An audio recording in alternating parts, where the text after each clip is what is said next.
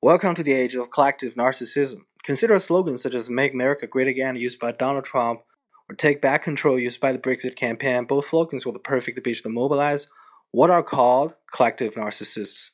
These are people who want the group to be constantly recognized by others.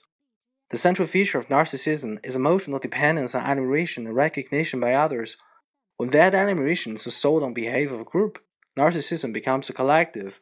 The term collective narcissism was first used by Theodor Adorno to describe the sentiment that gave support to Nazi rule in Germany in the 1930s. Collective narcissists are prejudiced selectively. They reject or attack groups that somehow threaten the group's grandiose image. Collective narcissists also embrace their own bigoted attitudes. They spin a belief in conspiracy theories about groups they reject, however fantastic they might be. Collective narcissists also desire revenge on anyone who doesn't sufficiently recognize the group.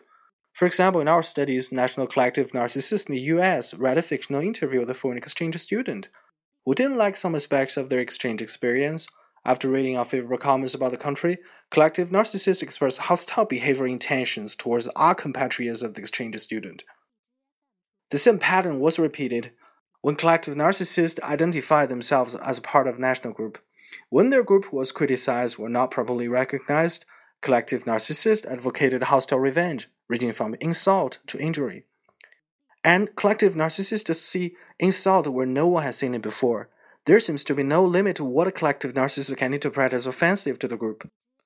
In one of our studies, Portuguese collective narcissists were hostile towards Germans because they thought Germany had more power and higher status in the European Union than Portugal. So another group might be rejected and marginalized or otherwise punished for being better or even as good as one's own. All this suggests that arguments such as foreign workers contribute to the national economy, refugees can find jobs and prosper in host countries, may not only fail to convince national collective narcissists, but actually threaten to reach them. Success for another group or empowerment for a minority threatens the majority's privileged position. Consider also that for those who seek recognition for the group, the worst offense is for the group to be ignored. According to a collective narcissistic logic, such an offense needs to be avenged. This creates the potential for political antagonism and even violence when groups of this kind feel ignored in political processes. Collective narcissists are more likely to advocate violent revenge for lost grandiosity or gravitate towards similarly minded group members. Our recent data show that the self-esteem of individuals within groups of collective narcissists is low, and their emotions negative.